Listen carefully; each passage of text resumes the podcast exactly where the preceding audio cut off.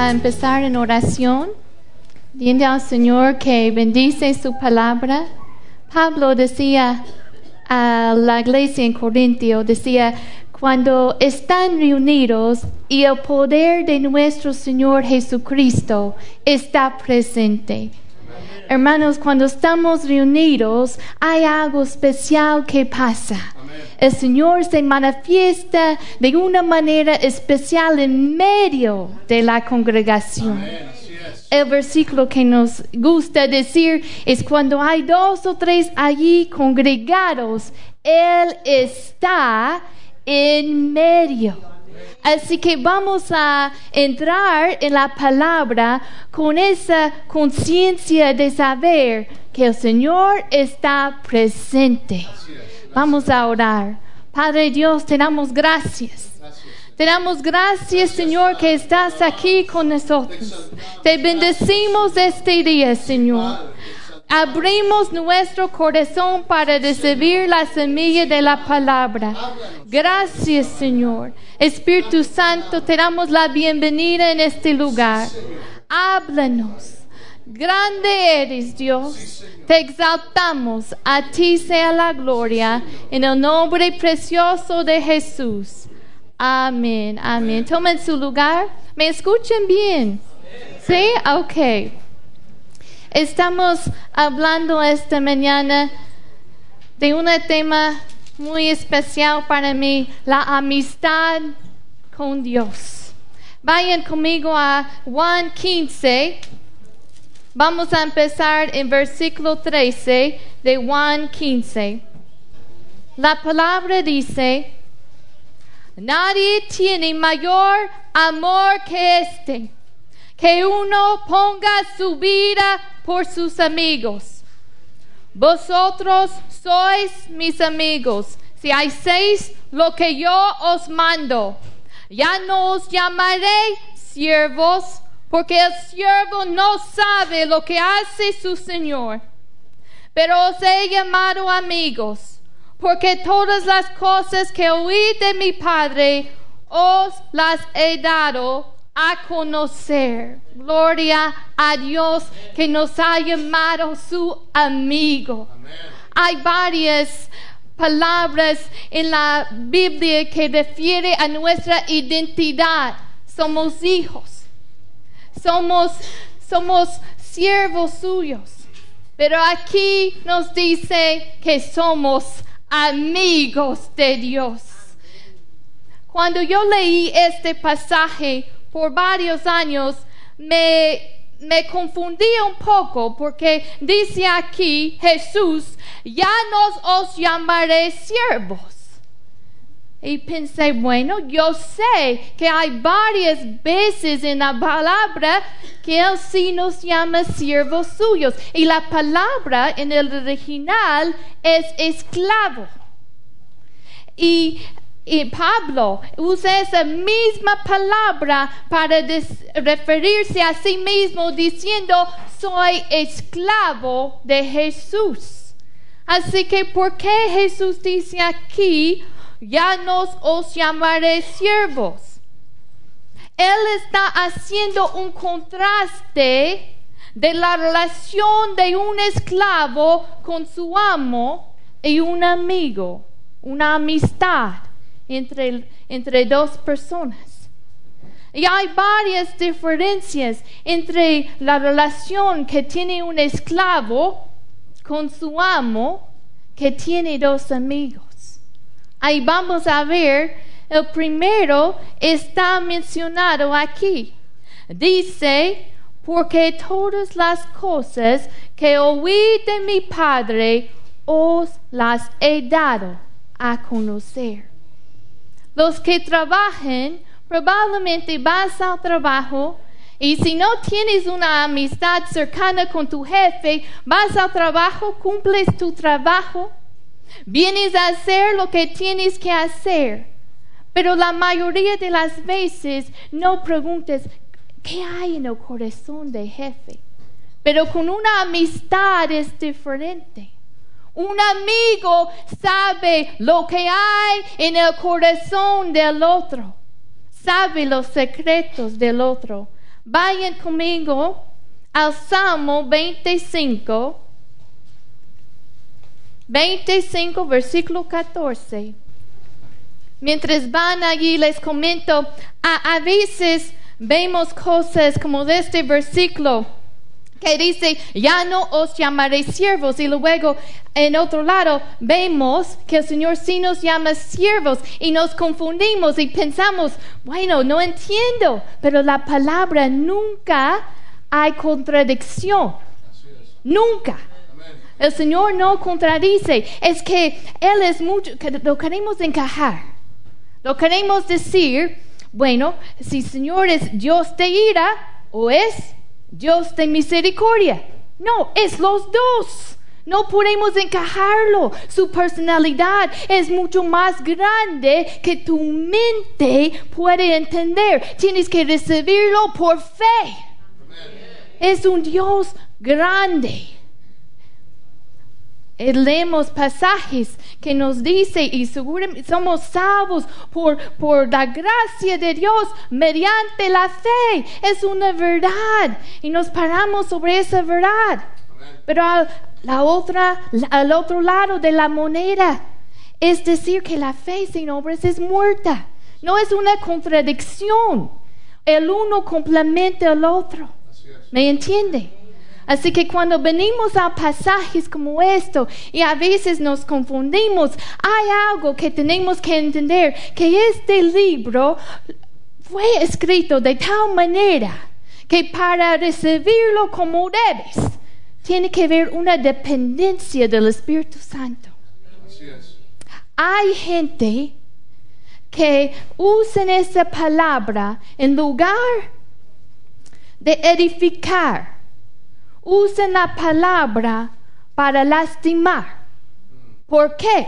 Porque no conocen el corazón del autor.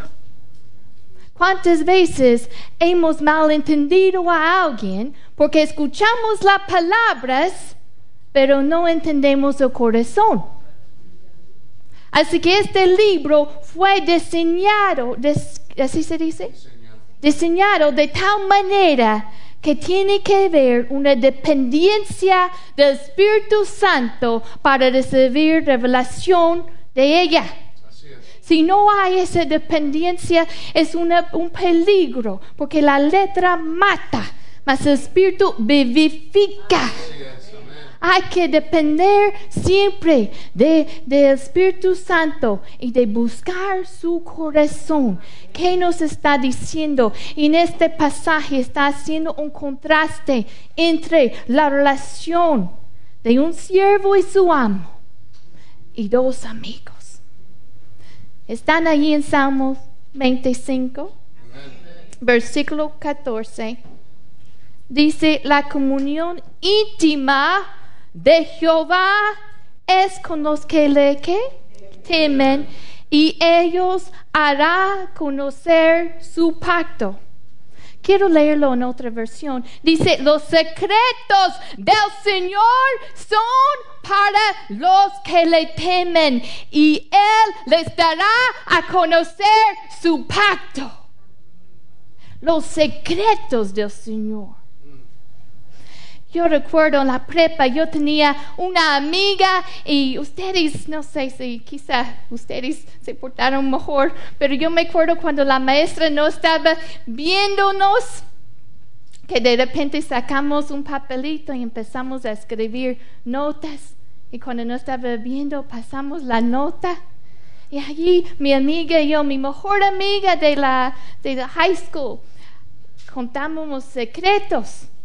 Y guardamos, yo guardé esas, cartas en unas cajas. Y nadie los podía ver. Era una cosa entre amigas. Y me acuerdo que mis primos siempre estaban intentando meterse y buscar dónde están esas notas para ver los secretos. No es una cosa de amigas. Es de amigos, es de la amistad. Los secretos del Señor son para los que le temen. Recuerden cuando el Señor estaba dando el parábolo de, del sembrador y, y nadie lo, que estaban allí no le estaban entendiendo. Y, y, todos estaban escuchando y luego el Señor al final dice, el que tiene oídos para oír, oiga. Y yo me imagino que algunos estaban viendo al uno al otro. Nadie quería decir, pues no entendí lo que estaba diciendo. Ni los discípulos en ese momento hasta después entendieron. Y los discípulos vienen y dicen, Señor, ¿por qué? ¿Por qué les hablas en parábolas? Y el Señor les dice, porque a vosotros os es dado saber los misterios del reino de los cielos, mas a ellos no les es dado. ¿Por qué? Yo, yo, siempre leí eso y pensé, bueno, Señor, eso no es justo. Ellos son los que necesitaban escuchar pero es la misericordia de Dios. No estaban listos, no estaban preparados en su corazón para recibir esa palabra de obedecerlo. Y la misericordia de Dios, Él le ocultó esa verdad. Porque los secretos del Señor son para los que le temen, los que tienen una disposición de escuchar, de recibir. Yo no sé ustedes, pero yo quiero, yo quiero aprender más de Él, no solamente aquí, pero yo quiero conocer su corazón. ¿Qué hay en el corazón? ¿Qué hay en el corazón? Me acuerdo cuando nos mudamos aquí, algunos amigos de la iglesia vinieron a ayudarnos. Y ellos sabían los planes que teníamos, sabían nuestro corazón, sabían, ah, habíamos platicado por meses de, nuestros planes. Ah, me imagino si hubiéramos contratado a alguien, ¿cómo hubiera sido la diferencia? Una compañía de mudanza hubiera venido a la casa. ¿Dónde pongo esta caja? ¿Lo pongo aquí? ¿Está bien? Eh, pongo esto aquí cumple con la obligación y luego se va, pero no hay una relación íntima, no conoce el corazón. Nuestros amigos vinieron a servirnos, a ayudarnos, no por obligación, no porque tenían que hacerlo, porque lo hicieron, porque eran nuestros amigos y nos amaban. No eran solamente siervos. Imagínate si yo te digo, hermano, quiero, quiero ser tu amigo, dime, dime, ¿qué tengo que hacer? Imagínese si te pregunto, pues, ¿qué tanto tengo que hacer para ser tu amigo? ¿Cuántas veces tengo que hablar en el teléfono porque, sabes, realmente estoy ocupada y quizá una vez a la semana? ¿Qué tanto tengo que hacer? Para ser tu amigo. Tú dirías, tú no entiendes la verdadera amistad. Un amigo de Dios lo busca, lo sirve porque lo ama. Vayan conmigo otra vez a, Juan 15. Vamos a, a regresar y leer otra vez. Versículo 14 de Juan 15. Ya lo leímos una vez. Dice, vosotros sois mis amigos si hacéis lo que yo os mando. La obediencia siempre es tan importante para el creyente. Pero uno que es solo siervo, lo hace por obligación. Pero el amigo lo hace por el amor. El motivo es diferente. Cuando pienso en la amistad con el Señor, recuerdo de Abraham. Y como el Señor recuerdes, cuando el Señor estaba hablando con él, platicando con él, dándole su promesa, El Señor le dice eso en el libro de Génesis y dice la palabra que el Señor estaba pensando, estaba pensando eso. Le ocultaré a Abraham lo que estoy por hacer.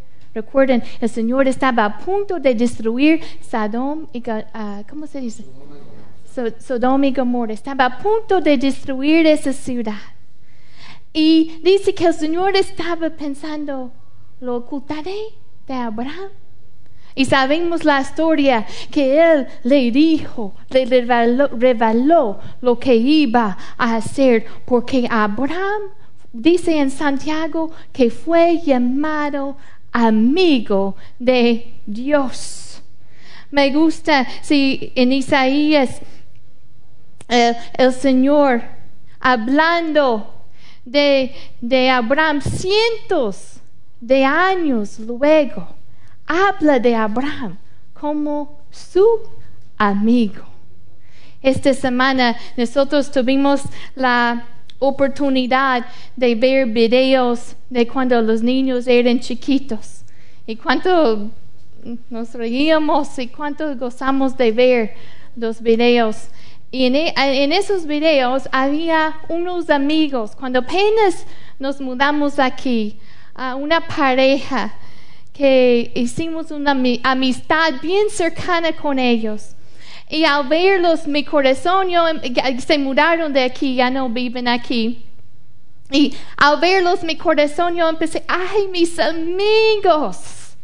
Y empecé a hacer, a recordar, empecé a recordar. Recuerdo la primera vez que yo los conocí. Estuvimos en una cena, yo estuvimos sentados enfrente en el trabajo de, de Arturo. Recuerdo, recuerdo ese día.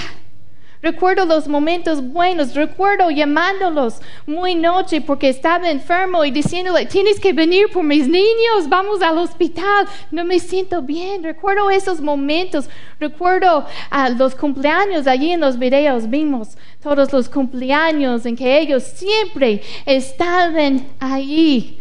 Y empecé mi, mi corazón, ay, mis amigos. Me pregunto si en el corazón de Dios hablando de Abraham cientos y cientos de años luego. Él decía de Israel, descendencia de Abraham. Y luego se paró y decía, mi amigo. No sé si en su corazón quizá él recordaba los momentos en que ellos caminaban, en que tenían comunión tan dulce. Mi amigo. Abraham fue llamado amigo de Dios. Y esta semana no, no sé qué, qué me motivó a hacerlo. Estaba no estaba pensando en este mensaje, pero estaba en la cocina y estaba levantando. Empecé a recordar momentos con el Señor desde, desde que era niña. Y y empecé a hablarle al Señor, Señor, tú te acuerdas. Tú te acuerdas cómo, cómo, cómo pasamos esos momentos. Recuerdes, Señor. Yo recuerdo en mi cuarto se me acostumbraba a sentarme en el piso y, allí ponía mi radio y unos momentos bellos con el Señor. Recuerdo también momentos no, tan, no tan buenos pero su presencia estaba ahí. El Señor, mi amigo.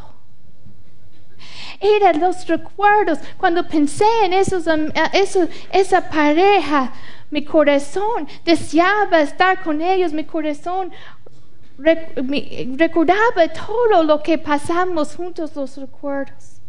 Había algo especial ahí. Estamos creando esos recuerdos con el Señor. Esos momentos en que el Señor dice, yo recuerdo el momento en que tú te, eh, viniste al altar. Esos momentos en que tú decidiste darme toda tu vida. Esos recuerdos que hacen que la amistad no se compara con otra cosa. Abraham fue llamado amigo de Dios y el Señor se revela a una manera especial a los amigos.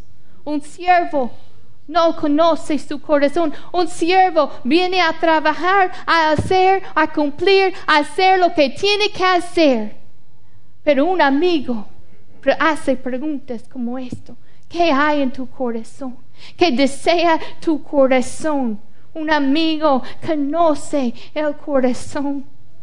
Me sorprende lo que el Señor hace para sus amigos. En, en Mateo, cuando el Señor cuando el Espíritu Santo en la palabra iba a introducir el Mesías Jesús y empezó con la genealogía, ¿quién mencionó? Mencionó hijo de David, hijo de quién? De Abraham. Todos esos cientos y cientos años después el Señor recordando de su amigo Abraham. David también era, tenía una relación cercana con el Señor. Vamos a ir ahora a Juan 14. Quiero ir un capítulo atrás. Vamos a leer versículo 21. Dice, el que tiene mis mandamientos y los guarda, ese es el que me ama. Y el que me ama será amado por mi Padre, y yo le amaré y me qué? Me manifestaré a él. El Señor se manifiesta de una manera especial a los que le amen, los que busquen su corazón. Vamos a seguir leyendo. Le dijo Judas, no el, ¿cómo se dice? Escariote. Señor, ¿cómo es que te manifestarás a nosotros y no al mundo? Ellos estaban esperando que, que, Jesús los libera del gobierno romano. Y dice, bueno, ¿por qué? ¿Por qué no te manifiestas aquí públicamente? Y mira, nosotros somos tus amigos, ¿verdad? Quizá tenemos una buena posición en este nuevo reino. ¿Por qué no dices a todos? ¿Por qué no te revelas? ¿Por qué no te manifiestas a todos. Y él dice, respondió Jesús y le dijo, el que me ama, mi palabra guardará, y mi Padre le amará, y vendremos a él y haremos morada con él. Qué bendición que el Señor a los que le amen, Él busquen. Él dice que se manifestará a ellos y hará morado, morada con ellos. Qué bendición que el Señor siempre presente con nosotros. A veces lo que pasa es que no estamos conscientes, no tenemos esa, nuestros pensamientos no están dirigidos hacia Él. Pero cuando estás enamorado, cambia. Nadie tiene que decir a Melvin, Melvin, realmente necesitas ir a visitar a Verónica. Porque viene y luego otra vez. Nadie tiene que decirlo. Nadie tiene que decir a dos novios, realmente necesitas pasar más tiempo pensando en el novio o la novia. Recuerden esos momentos de primer amor. Nadie tuvo que decir Arturo, necesitas pasar más tiempo con Mayra. Nadie le tuvo que decir eso. Porque hay esa pasión, hay ese amor. Nadie tuvo que estar llamando a David y decir, David, despiértate, es hora de ir a la iglesia.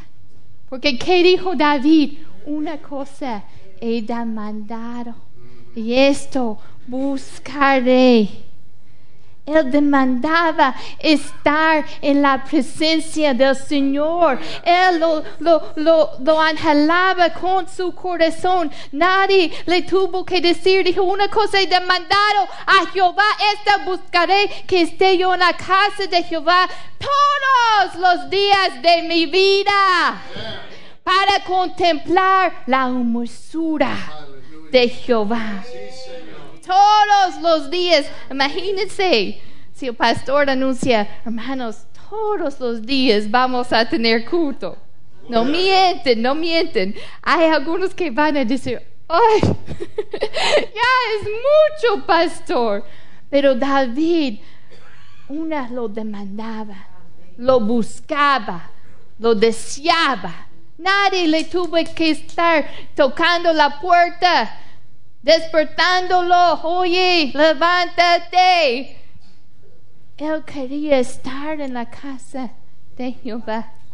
Nadie tuvo que estar obligando a David. David necesitas uh, meditar en la ley de Jehová, porque él decía, deseables son más que el oro. Él decía, yo deseo su ley meditar en su ley más que deseo oro, más que deseo dinero, deseo meditar en su ley. Nadie le tuvo que decir a David, David aplaude las manos, levanta las manos. No, porque él estaba solo cuando nadie lo estaba viendo allí en el campo y subiendo. Yo no sé si se escuchaban los insectos, las ovejas y la voz de David. A lo mejor allí mismo danzaba y, bailaba delante del Señor un, un hombre con un corazón conforme al corazón de Dios, porque era amigo de Dios y cientos y cientos de años después Dios llama a su propio hijo, hijo de David. Él recordaba esa amistad, esa comunión dulce que tenía con él, pero había desarrollado una relación, una amistad que no era común. Un hombre conforme al corazón. Nadie tuvo que decir a David, David es hora de la oración. Ponte a orar a menos, a menos David 15 minutos al día. Porque David decía, a Jehová he puesto siempre delante de mí. Siempre delante de mí. Mi corazón está ah, consciente, mi corazón está meditando en Él. Él vivía una vida de oración, de comunión. Nadie tuvo de decirle, ok, David, empiezas con cinco minutos, después diez minutos y así vas desarrollando. No, amaba, anhelaba esos momentos. Era un amigo del Señor. Eso me asombra lo que hace Dios para sus amigos revela los secretos a sus amigos, los defiende. Recuerda cuando María y Aarón querían atacar a Moisés. Y Jehová básicamente, eh, bueno, dice la palabra que descendió.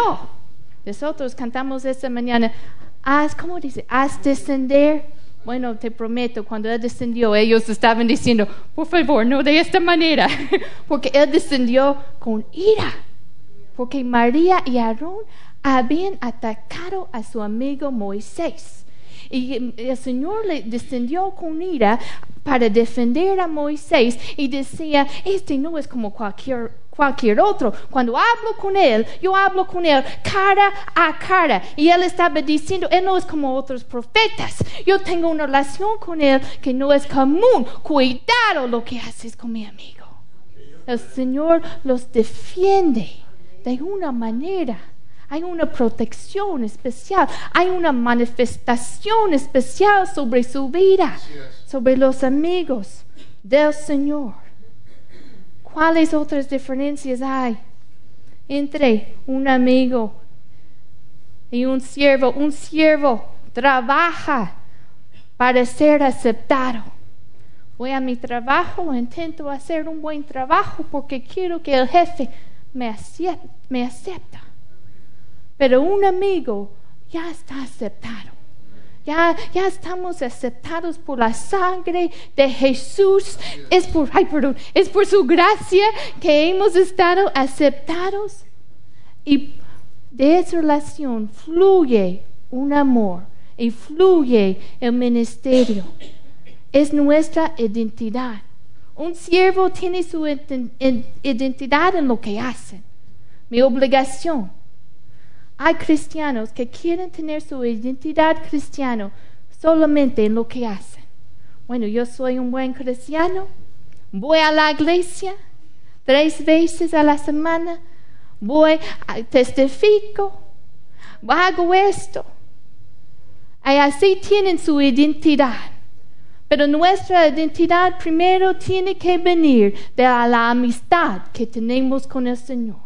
Y de esa identidad que ya estamos aceptados por su sangre precioso, que es por gracia mediante la fe. Y yo sé que no lo puedo presionar con mis buenas obras, pero lo hago porque soy su amiga. Imagina intentando impresionar a Dios con una ofrenda cuando Él ya tiene todo el dinero en el mundo. Imagínese y decir, bueno, hoy, Señor, me porté muy bien, ni dije una palabra fea. Sabes que el Señor es eterno, vive, e, es luz. Eso quiere decir que nunca ha pecado, ni ha tenido un mal pensamiento, ni ha dicho una palabra mala.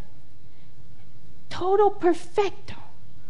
No podemos impresionarlo de esa manera. Pero los hombres y mujeres que realmente encontraron un lugar especial en el plan de Dios eran personas que buscaban la intimidad, la comunión íntima.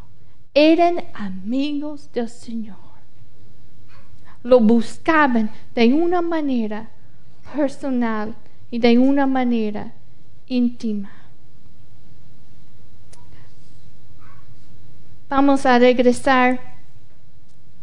Vamos a ir a segundo de Corintios, ya para terminar. Segundo de Corintios 3, en un momento vamos a tener comunión.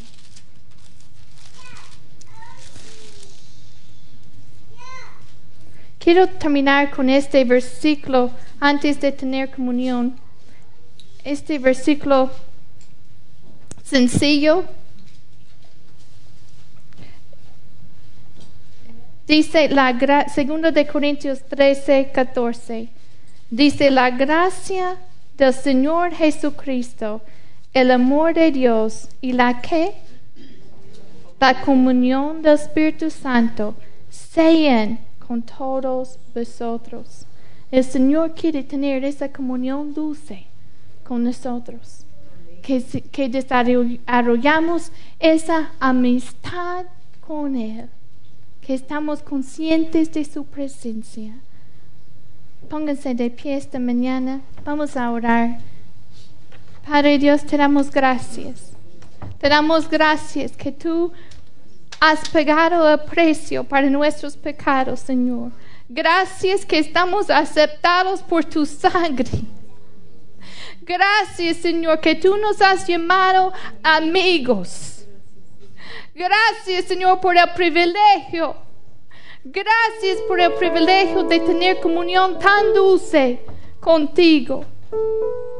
Señor, gracias por el amor que tú entregaste tu vida para nosotros.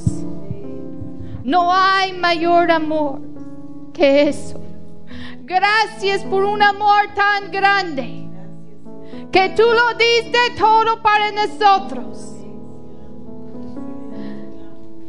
Te queremos dar todo a ti, Señor. Todo a ti. Digno eres, Señor. Digno eres.